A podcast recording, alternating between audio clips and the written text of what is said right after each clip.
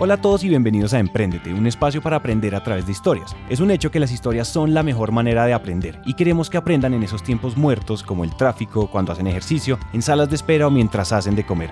Esos tiempos ya no son perdidos, son para que aprendamos juntos. Para nadie es un secreto que para emprender hay que tener una mentalidad adecuada. Cuando abordamos este problema, o bueno, más bien este tema, nos encontramos con todo tipo de personajes, de literatura, de videos, youtubers, blogueros, gurús, cursos, audios de programación neurolingüística, mejor dicho, en fin. Una infinidad de contenido que hace tanto ruido que en un momento dejamos de entender la carne de este concepto. En Emprendete hemos tenido muchísimos invitados muy buenos que han tratado de abordar este tema de mentalidad de éxito, pero nadie como Moisés Furman, el protagonista de nuestro episodio número 23. Señores, ustedes no se imaginan la cantidad de reproducciones que tuvo este episodio. El alcance que tuvo en nuestra red fue incomparable y sobre todo la cantidad de gente que nos escribió pidiéndonos su contacto parecía mentira, tanto que alguna vez pensamos en cobrarle comisión. No fue necesario pensarlo mucho para entender que el éxito de su episodio no se debe a su oratoria ni a su acento argentino súper sexy, sino que es de esos pocos que predican y aplican. Moisés es de esos personajes que enseñan no solo desde la teoría, sino a partir del hacer del día a día. Es decir, no sobraban motivos para volverlo a invitar. Entonces, sin más preámbulos, bienvenidos a un episodio, pero sobre todo una charla iluminadora y deliciosa que tuvimos con Moisés aquí en el estudio. A los 19 años yo hago, logro hacer muchísimo dinero, logro tener 200 mil dólares en mi cuenta ahorrados y en la devaluación, en la quiebra de Argentina pierdo todo, me quedan 5 mil dólares. arranco de cero, ah, vuelvo a hacer un proyecto, tengo una situación puntual donde nuevamente las cosas se complican y me comienzo a dar cuenta que salir a hacer dinero ya no era tan fácil. Entonces comienza un replanteo de un montón de situaciones, desde donde ya lo hacía de una manera de responsabilidad, ya no lo hacía desde la alegría, desde la diversión. Okay. Me di cuenta que era algo que había perdido por los golpes. Entonces comenzaron a haber varias, varias, varios alimentos que comenzaron a como a cambiarme el enfoque. Entonces comenzó a hacerse cada vez como más complejo gracias a Dios, lo mejor que me pasó a mí a los, 19, a los 17 años fue que me despidieron. fue lo mejor y a esa edad. pasado? Es lo mejor que me ha pasado. Si, no me, si no, me hubieran despedido, creo que al día de hoy no estaría donde estoy. Entonces comenzó todo un cambio de ser independiente para que no me vuelva a suceder el tema. Un tema ya cultural. Soy judío y judío que se respete somos independientes. Eh, por nuestros horarios, nuestras fiestas. Y ahí es donde está el billete. Entonces hay que, hay, que, hay que esforzarse un poquito más. Pero como te decía, fue un tema de, comenzar a ver que ya no era tan divertido y eso me hizo empezar a replantearme un montón de situaciones. Nuevamente fue lo mejor que me pudo haber pasado. Entendí que ya lo hacía desde un concepto que hablamos en la entrevista pasada, desde la carencia, desde la necesidad, desde la apariencia, desde querer lo que el otro tiene, desde querer imitar un estatus, desde querer ser exitoso, porque todo el mundo está siendo exitoso. No porque era algo que me divertía, no porque es algo que me pertenecía o que yo quería. Comencé a redefinir todos esos valores nuevamente. Obviamente eso me llevó un tiempo de aprendizaje muy chévere, pero fue, fue genial. Y eso, termina, terminando esa escuela, es cuando me catapulto con, con, mis proyectos y, y yo soy un, un, testimonio viviente de... Ya hoy yo ya no la llamo ley de atracción ni siquiera. Eso es, hoy para mí es ley de la afinidad, de la semejanza. Cuando tú quieres atraer algo es porque ya no lo tienes. Ok. O, ¿Cómo así? ¿Cómo así? ¿Cuál es la diferencia entre ley de atracción y ley de la afinidad? Supuestamente tú atraes algo, obligas algo a que suceda, que llegue a ti. Y si estás desesperado o estás intencionando que algo llegue es porque ya no está en tu mundo. Cuando algo es afín a ti, es semejante a ti, es porque ya está en tu mundo. ¿Ok? Entonces, atraer sigue siendo reactividad. Proactividad es vibrar en lo que ya es. ¿Qué es fe? La certeza de lo que se espera. O sea, ya, ya es para vos, ya es cierto lo que está sucediendo. Entonces, me pasan cosas hiper interesantes. Llego a hablar con una persona y, y, yo sueño, le, voy a presentar una proyección de marca y esa persona prácticamente ni me escucha, sino que me dice, hey, te tengo, tengo un reality, quiero que salgas en un reality. Y comenzó un juego de cámaras impresionante. Entonces, expongo en un reality, cámaras, maquillaje, globo para acá, viaje para allá. Eh, fue, fue el tema de, listo, wow, ya estoy en las cámaras, comenzar a hacer una alianza con Discovery Channel. Eh, fue muy chévere vuelvo y repito, yo ya estaba vibrando con ese sueño. Claro. o sea, sí. No, lo que estás diciendo entonces no es, o sea, no es desear, sino vibrar dentro del tener, ¿cierto? Ya lo, para que llegue, ya lo tienes que tener. Eh, para que llegue, ya lo tienes que tener. Ya, lo tienes que tener. Hay una, ah, yo quiero pasar ahí a otra pregunta y es, cuando, o sea, ¿cómo aplicamos eso? ¿Cómo empezaste a ver eso dentro del emprendimiento? Y sobre todo, o sea, ¿cómo, o sea, ¿cómo decidiste? Y una cosa es ser independiente, pero voy a montar mi empresa, voy a construir mi marca, tanto personal como mi marca empresarial. Y te metiste ya de lleno a este mundo más, más que emprendimiento, el tema de negocios. primer eh, punto es que regresa, regresa la alegría. La alegría es la pimienta de la vida, es lo que le da sabor a todo. Entonces, eh, la alegría tiene que estar en todo, en todos los aspectos de tu vida. Eh, ¿Cómo llego a esto? Comienzo a agarrarle el gusto, las barreras, es increíble, las barreras comienzan a caerse. Todo lo que antes era súper difícil, entonces comienza a fluir. Incluso la, economía. Un emprendedor, eh, generalmente se dice en broma, pero es la, realidad. Un emprendedor que se respete, emprendedor que no tiene plata. Generalmente por eso, por eso estás emprendiendo, ¿me explico? Entonces, eh, ah, el tema de dinero, el día a día, uno no vive de un proyecto, vos no vivís de un proyecto. Esa es una de las cosas que también hoy con la experiencia, cuando hago un mentoring, explico a mi gente, tienes que tener un flujo de caja porque se necesita una madera muy fuerte, o sea, tienes que tener un- un- un- una tenacidad para vivir de tu propio proyecto. Eso te tienes que creer y venderte el proyecto a vos mismo mil veces. Cuando otros te dicen que no, vos te lo tienes que revender, revender, revender y de las uñas seguir lo tuyo. Entonces, empieza a ser divertido, y esa alegría comienza a traer cosas. Entonces ya hablas desde tu experiencia, ya hay algo que comienza a ser mágico y es que el mayor valor agregado de tu emprendimiento sos vos mismo. Comienzas de alguna manera a redituar y, y hace poco lo leí en un libro y me fascinó ese concepto que decía que cuando llegas al verdadero nivel de maestría es cuando usufructas de ti mismo. Entonces tú ves personas que son marcas propias, ¿ok? Eh, Digamos, Roberto Kiyosaki, sí, ha escrito un montón de libros, pero él es la marca de todos sus libros, es, es su propia experiencia, ¿me explico? Entonces, eso lo comienzas a, a- a transmitir. Entonces, te sientas a hablar con alguien de negocios y las personas logran ver, una persona que ya ha hecho negocios sabe calibrar eso, Sí. sabe ver qué fuerza tienes, cómo hablas, si eres directo o no eres directo, si realmente tienes la idea clara o no. Entonces, eso es lo que permite que las puertas se vayan abriendo y que te vayan dando ciertas responsabilidades o te suelten eh, algún tipo de dinero, eh, algún tipo de alianza en conjunto. Y eso es muy chévere. Comienzas a conocer personas y te das cuenta que entras a un mundo que para ti antes era desconocido y hoy es un mundo alegre, chévere, de negocios y lo más importante, que la plata fluye. Que la plata fluye. Fluye, exacto. Yo quiero otra pregunta, ya que has estado en los dos lados, eh, es decir, afuera, fuiste empleado un tiempo, te despidieron, dices que eso fue lo mejor que te pasó. Para ti, ¿qué es emprender? ¿Qué es el emprendimiento? O sea, tu perspectiva recogiendo eso, eso tan holístico que ha sido el estar por fuera y ahora por dentro. El emprender es haberte conocido, es una persona que emprende, es una persona que se conoció, cree en su propia creatividad, cree en sus propias fuerzas, sabe que todo lo genera él, todo nace de- a partir de vos, comienza a generarse todo, desde una idea. O sea, eh, la otra vez pasaron un, chileno que llegó creo que con 6 mil pesos a Chile y, dijo, lo tengo que saber administrar porque es lo único que tengo. Y en la entrevista lloraba porque hoy están vendiendo 1.5 millones de dólares en sándwiches. O sea, creó un modelo de negocio donde tienen un disfraz muy... Un, un- no es un disfraz, un, eh, un uniforme muy cómico y reparten, digamos, como las tortas de jamón del Chavo del Ocho de, de Chile en la calle, en México. Pero se co- convirtió en una marca. Era lo que él tenía. Es, es lo único que yo tengo. Esa frase, el emprendedor real lo tiene que entender. ¿Qué es lo que tienes para dar? ¿Qué es lo que tengo para dar? El dinero es una consecuencia, es un, es un regalo de lo que entregaste. Si buscas dinero porque lo necesitas, nunca te llega. Pero si sabes, tienes claro qué tienes para dar, el dinero te va a llegar. Entonces, ¿qué es emprender? El emprendimiento es haberte conocido, es saber que el mayor va- valor agregado lo tienes vos y es esa confianza absurda en que lo que toques lo vas a poder sacar adelante. ¿Tú crees que el emprendimiento es una, se está convirtiendo en una necesidad social? Que de repente, en términos económicos, el emprendimiento se está volviendo eh, más que una tendencia, una forma de vida, una opción de vida para cualquier persona. Total, total. O sea, incluso para mí es un cambio, un cambio de conciencia, ¿no? Eh, hay una frase que me gusta mucho y es que el cambio de conciencia colectiva será posible cuando cada individuo se dé cuenta que posee un don, lo que tiene que ver con liberarse de la esclavitud y liberar el potencial que cada uno tiene en su interior.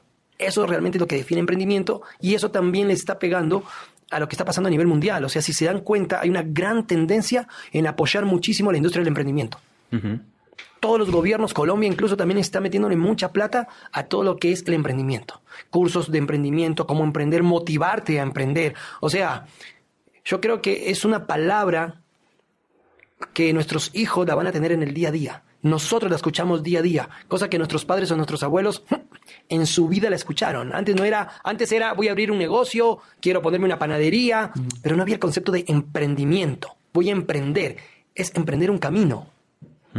¿Qué vas a emprender? Es un camino interior. Voy a emprender. ¿Qué vas a emprender? ¿Por qué no, por qué no decís, pongamos una panadería, hay que ser independientes? Hay una gran diferencia entre ser independiente y ser un emprendedor real.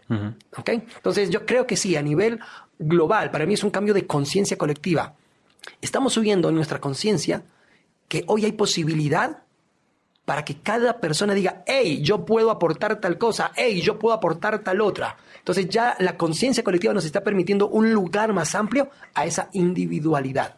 Ya no somos tanto como un colectivo, sino que ya estamos generando un montón de marcas propias.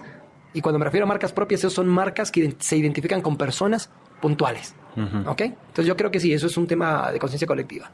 Dentro de este espectro del emprendimiento y de esta perspectiva que tú traes a la mesa, que además es una perspectiva bien particular, ¿cuál, para ti, cuál es esa definición, o, o sea, mejor dicho, la definición de Moisés Furman de un emprendedor exitoso? Bueno, el. ¡Wow! Un emprendedor exitoso. Yo siempre digo que dependiendo cuándo te midan el aceite, ¿no? O sea, si vos me hubieras, empre- me hubieran medido cuando yo recién estaba empezando, yo creo que ni, ni yo daba dos pesos por mí, aunque había, sido, había aprendido a ser independiente. Hoy, pucha, hoy ya, ya sé lo que valgo. Hoy, gracias a todos esos errores cometidos, es, es toda mi maestría. Entonces, una depende cuándo lo midas. ¿Qué es un emprendedor exitoso? Un emprendedor exitoso es el que ya se acostumbró a la idea de, de estar emprendiendo, de estar innovando, o sea, que no se cansa de innovar. Me explico, el, el emprendedor exitoso para mí es aquel que ya no, se, no le urge por sacar adelante su proyecto como tal, o sea, llegar a puerto, sino que se, se disfruta el navegar, se disfruta el, el- el día a día del emprendimiento, del conocer gente, de que de repente tú conociste a alguien y tu modelo de negocio cambió un poquito, lo enriqueciste o hiciste una alianza y puede crecer. Entonces te das cuenta que tu proyecto es como que nunca lo quieres terminar. Porque cuando lo terminas pierde la gracia. Entonces siempre estás innovando, estás innovando, estás conociendo gente, hey, podemos hacer esto, vamos a hacer el otro. Para mí el emprendedor exitoso es ese. Es el que aprendió a amar el navegar, no llegar a puerto, sino el estar en mar constantemente. ¿Cómo uno hace esa transición de pasar de mirar es todo el tiempo el puerto a empezar a mirar el barco y gozar con los marineros? Wow, mira, eso yo lo aprendí de un amigo, un ruso, que él me comenzó y me dijo, me, me decía, mira, ponía atención cuando llueve. Cuando llueve todas las personas empiezan a correr, a taparse, se desesperan. Y hay veces hay que disfrutarse la lluvia sabiendo que simplemente un día o en un momento va a parar y te lo aprendes a disfrutar. ¿Qué, ¿Cómo aprendes? Te soy franco, al principio es forzoso el tema. No nos gusta. Todos peleamos con gritar y decir quiero llegar a puerto. Y lo mejor que te puede pasar muchas veces es que el barco se averíe, que te agarró una tormenta y te sacó de rumbo. ¿Me entendés? O sea, que, que esa llegada se hizo mucho más lejana y obligatoriamente terminas amando el mar. Es como que te obligan a estar tanto con la fea que la terminas viendo linda. ¿Me explico? Y, y- y logras descubrir lo buena que era. Ustedes acá tienen, tienen una novela muy chévere sobre eso, Betty la Fea, ¿no? Que si no hubiera sido por un montón de situaciones, no le das la oportunidad a que esa fea se transforme en la más linda. Eso es lo que pasa. Muchas veces lo, que te- lo mejor que te puede pasar es que te obliga el mismo destino. Yo creo que es un poco de suerte, que el destino te obligue a bailar un poco más con esa fea hasta que te termines enamorando. a bailar con la fea. El, el- porque cuando decías, o sea, la, digamos que la metáfora de la lluvia, ¿cómo, o sea, ¿cómo decirlo? Como fluir más bien con el universo, no tener que estar todo el tiempo como en guerra contra las situaciones, ¿verdad? Es un poco, es algo así, va por ese. Claro, total. O sea, el mojarte, el apreciar la lluvia. Cuando yo me compré la finca, eh, antes de tener la finca llovía en Bogotá y yo decía, no, este clima, madre, lloviendo, no quería. Cuando tenía la finca era, llamaba y era llovió, ya llovió, esperaba la lluvia, mm, porque si no, no me crecía el maíz. O sea, dos más dos es cuatro. Entonces, ahí comenzás a valorar la lluvia. Entonces, una es valorar. Y otro lo que vos decís es fluir. Es entender que la lluvia también es bendición, que te da otras sensaciones, que te da la sensación de experimentarte mojado y llegar a tu casa empapado ponerse, llegar, cambiarte, ponerte una pijama, tomarte un café y se transforma hasta en una velada súper chévere. Entonces es fluir, es entender que en el mundo todo realmente es abundante. Hoy justamente hablaba con una cliente que hacía mentoring y yo le decía, el día que entiendas que realmente todo el mundo fue creado para vos y que todo nace desde la abundancia, todo está preparado para que tengas abundancia, llega un momento que ya no pides, solo agradeces y fluyes. Porque esa, vuelvo repito, acabo de decir, lo mejor que te puede pasar es no llegar a puerto rápido, sino estar un poco más en el mar hasta que te, hasta que te acostumbras, que no te quiten tan rápido la fea, hasta que descubras lo linda que era. Pero eso primero ocurre en tus ojos. Tú comienzas a verla linda. Entonces, es lo mismo con la vida. La vida llega un momento que vos comienzas a darte cuenta, hey, que no es agresiva, no es la selva de ladrillo como la llaman, que las personas no son malas, que el capitalismo no es malo realmente, que puede haber un equilibrio, porque también hay eso, ¿no? El tema del capitalismo y mira entonces cómo está el socialismo. Entonces, no es tan así. Entonces es empezar a, a darte cuenta que realmente todo está dispuesto para que seas feliz. El único que se tiene que- que dar cuenta es uno. ¿Ok? Moisés, ¿tú crees que hay alguna metodología o, algo, o hay, buenas prácticas y malas prácticas respecto a administrar el propio éxito? Sí, sí, una de las cosas que, que aprendes es la disciplina. O sea, un emprendedor, yo había hecho como unos tips en una conferencia que di de qué descubres cuando eres un emprendedor. O sea, ¿qué descubre un emprendedor? Lo primero que descubres es aprendes a confiar en vos mismo. Aprendes a ser realmente perseverante. Uno a veces piensa que es perseverante. No, o sea, hay niveles de perseverancia, ¿me explico? Entonces, aprendes a ser de verdad eh, perseverante. Aprendes que no puedes vivir de un proyecto, entonces eso te obliga a ser mucho más creativo, ¿ok? Los primeros obstáculos son los más fuertes, pero al final del camino te das cuenta que eran los más fáciles y los que terminas queriendo realmente más, ¿ok? Eh, aprendes a descubrir que en toda situación, obligatoriamente, esa es como una regla de tres simple, obligatoriamente siempre hay una oportunidad. Siempre, o sea, mi primer emprendimiento, no sé si sabían o no sé si conté en la entrevista pasada, yo fui la primera persona en Colombia y en toda Sudamérica en certificar pollos orgánicos. Y si te comento cómo empezó la idea, fue muy loco, porque una señora que me hacía la limpieza en el apartamento cuando yo venía de Argentina, me dijo que para Navidad acá se vendía muy bien la gallina y el pollo y que le presté una plata, que ella quería poner dinero y que, bueno, me, me le iba a devolver después. Le presté el dinero efectivamente y como que le fue bien, la señora contenta. Entonces yo le dije, bueno, cuénteme cómo, es ese tema de los pollos. No, es que acá el pollo se vende tanto y yo le di de comer tanto. Ok, me pareció bien. Entonces me dijo, "Me- quiero hacerlo, quiero volver a hacerlo. Entonces le volví a prestar, pero esta vez recibo una llamada. Y la señora me dice, Moisés, me muero la vergüenza, pero estoy súper colgada. Eh, digo, ¿qué pasó? Me dijo, no, es que compré unos pollos y, y no tengo que darles de comer. Yo me imaginaba, no sé, cuatro, cinco, 20 pollos. Digo, ¿cuántos pollos compró? No, compré 350 pollos. ¿Qué? ¿Dónde los tiene? No, es que los metí en una habitación, en un galpón que tenía, pero entonces todavía les falta. Entonces fui a ver todo el tema y les presté, eh, bueno, me, me metí en la situación. Entonces vi que era un negocio sin par de cuentas y dije, no, metamos más. Primis- prim- principiantes, nos metimos con mil pollos y no nos alcanzó el alimento. ¿Qué pasó? Esta señora, de la gratitud y de la responsabilidad que sentía, se fue a Corabastos a que le regalen todas las obras de zanahoria, de lechuga, de todo lo que, de todo lo que había. Y los comenzó a alimentar con eso. Entonces una vez yo iba en un taxi y el tipo me comenzó a hacer la conversación y le dije que estaba embolatado con unos pollos que ya no sabíamos ni qué darles de comer porque todavía no estaban en peso y que los estábamos dando con cosas de abasto. Y me dijo, wow, pero esos pollos son más caros. Esos están alimentados naturalmente con, con verdura, esos deben saber más rico. Son naturales. Cling. ¿Quién le dijo plata al judío? Ya, dije, llamé y dije, Adela, tengo el negocio. Pollos orgánicos, pollos naturales. Entonces ya lo estaba vendiendo, se cuenta, como a 12 mil pesos. dije, a partir de ahora, 25 mil pesos los pollos. No nos alcanzaron los pollos. Los terminamos vendiendo todos como pollos orgánicos. Todavía obviamente no tenemos el certificado, son algunas cosas que pasan cuando eres emprendedor, altera levemente la realidad. Eh, al principio, de ahí sale la idea, y entonces compramos las fincas y empezamos a hacer el proyecto de pollos orgánicos. Y la frutilla de esta experiencia, ¿cuál es? Cuando un día el éxito me llama y me dice que me quiere comprar toda la producción de pollos orgánicos, que quiere poner pollos orgánicos en Pomona, en, bueno, en todas sus cadenas, y fue un contrato exclusivo. Entonces fue como, wow. Pues yo te digo, todo tiene su recompensa, pero generalmente todo inconveniente tiene ahí una, una oportunidad de negocio. ¿ok? Eso es muy, muy de cultura japonesa. Y acá el colombiano con esa picardía que tiene, yo creo que es un tema de ponerlo en práctica nada más. Sí. Entonces, eh, vos me habías preguntado ¿Qué- ¿Cómo se administra el éxito? cómo se administrar el perdón, discúlpame, me cuesta hablar un poco, soy tímido. ¿Cómo administras el éxito? Entonces, primero, eh, perseverancia, mucha disciplina, y cuando ya logras tener el éxito, hay un tema que para mí es fundamental, y es no perder... um, ¿Qué es esto? No, no es perder la proporción. Yo ayudé a administrar una, una empresa de una cadena de frutas y verduras muy grande. Y una vez pasó que se hizo una importación muy grande de manzanas y el dueño me dijo, ah, perdimos medio container de, de manzanas. Y ya, y el tipo súper fresco. Y yo nunca había visto un medio container de manzanas podridas. Entonces yo en un momento lo quedo viendo y le digo, ¿qué hubiera pasado si hubieras perdido ese medio container cuando empezaste? O sea, ¿qué le hubiera pasado a Moisés si se le hubieran muerto 50 pollos cuando tenía 100? ¿Me explico? Ahora que tengo mil, si se mueren 50, ah, no hay drama. Es no perder la proporción, ¿me explico? Entonces es, es seguir valorando y entendiendo que medio un container es un montón de plata. Sí. Que 50 pollos marca la diferencia entre haber, eh, haber salido en pérdida o empatado. Entonces es no perder las proporciones de lo que estás haciendo. Es cuidar el peso, cuidar el centavo. La plata se hace ahorrando, realmente, administrándola bien. Entonces, claro que hay que administrar el éxito, administrar tu tiempo.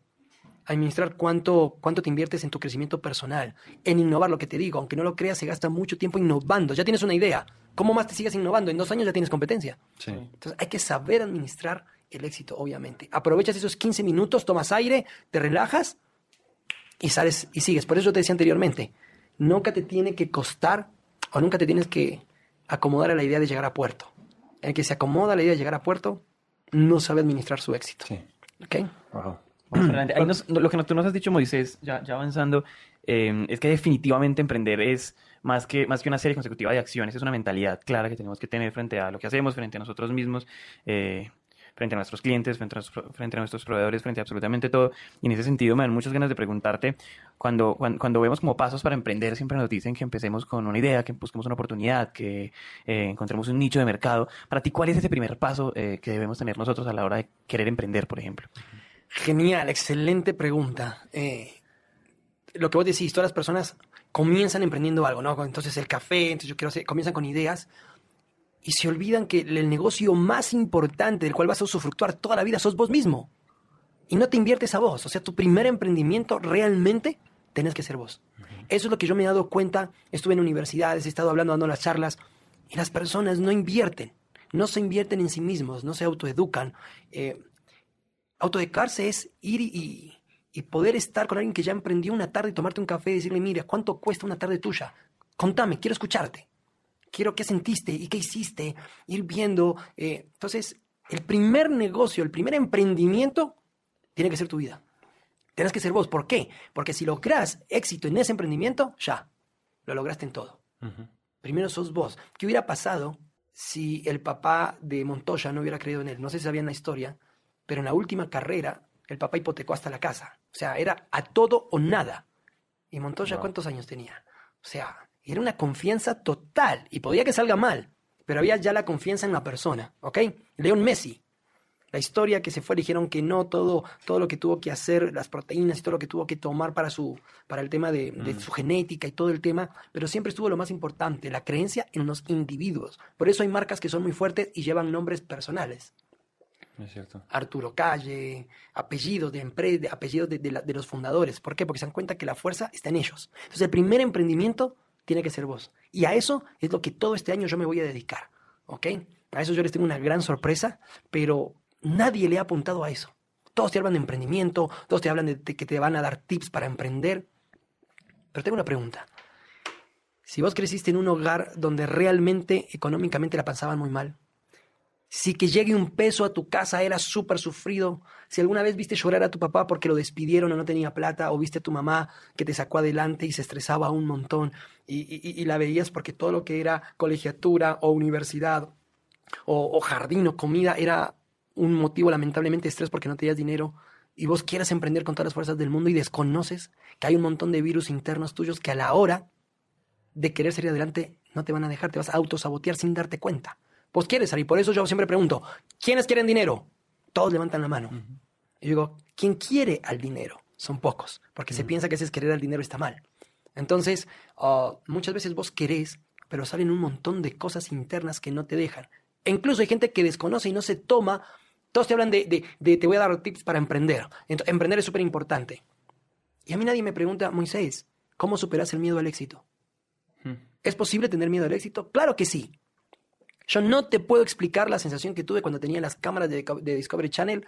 eh, o sea, que estaba grabando para Discovery Channel. No te puedo, yo no te puedo decir lo que experimenté por dentro cuando comencé a ver mi sueño cumplido. Miedo al éxito. Y eso te tenés que preparar. ¿Ok? Entonces, es genial lo que acabas de decir. El mayor emprendimiento o el primero, el número cero, sos vos. Una vez que medianamente has logrado salir adelante con ese emprendimiento, ahí sí, embarcate en el, en el 2, en el 3, y si te- con eso te podría asegurar que, que puedes llegar a tener éxito.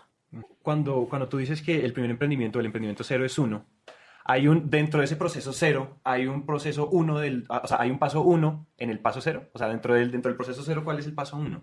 O sea, como, aparte obviamente que nos dijiste que, que, tiene, que nos tienes una sorpresa, entonces vamos, ¿cómo, cómo es la cosa? Ok, claro que hay un paso uno. Eh, hay un tema que es, hoy hay que tener claro algo, hoy las personas no están emprendiendo solo porque les gusta.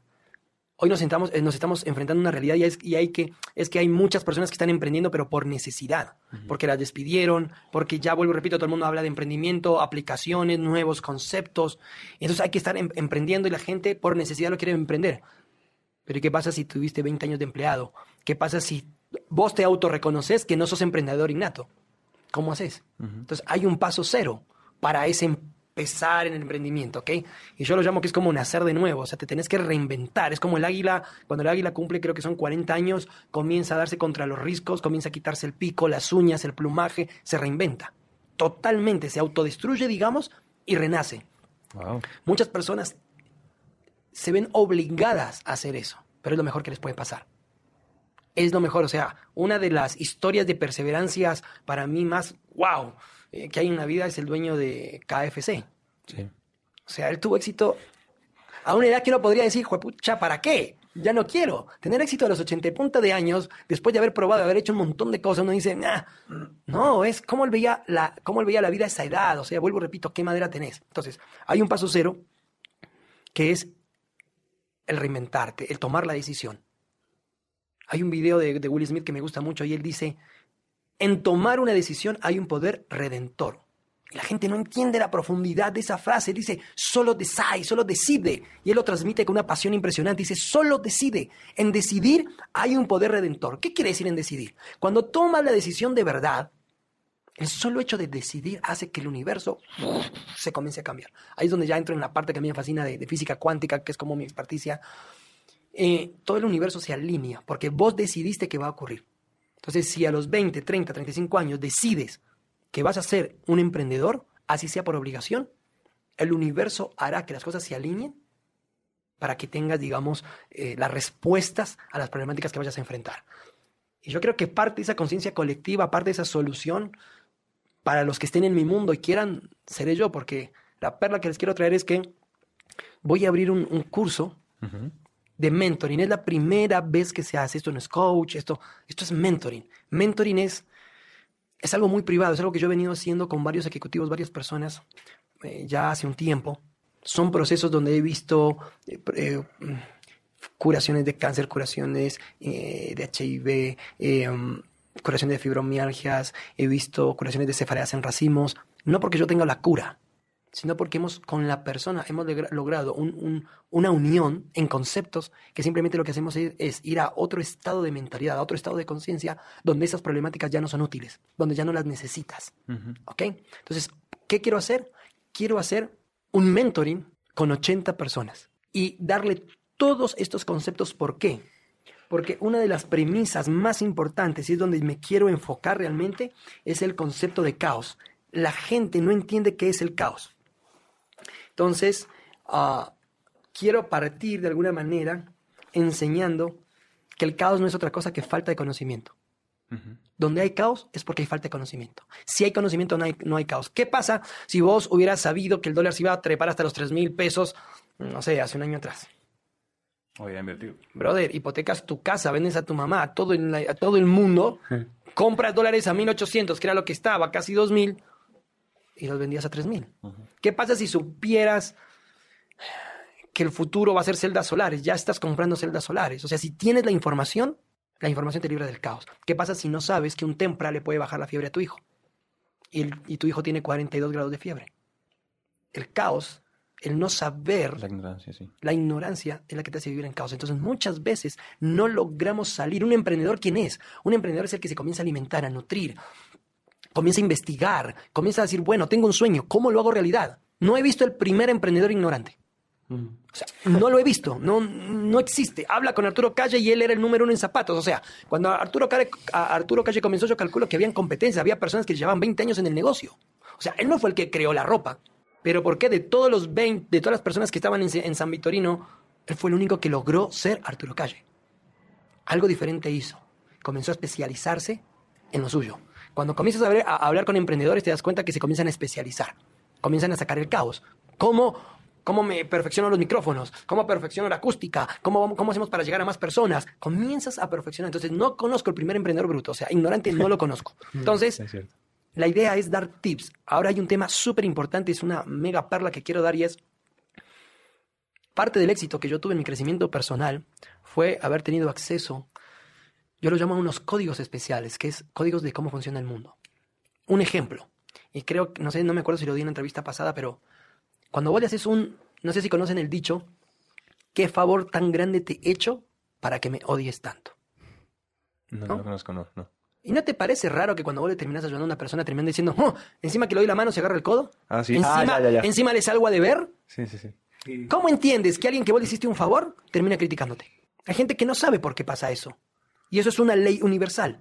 Cuando tú haces un favor más grande del que la persona te puede pagar o retribuir, rompes un equilibrio universal. Y por ley, esa relación se tiene que cortar. ¿Y qué pasa? Entonces, si supieras esa ley, te cuidarías de no dar más de lo que la persona está al alcance de devolver. Ahí es cuando me dices, "Se- ¿cómo administras el éxito? Eso es parte de administrar el éxito.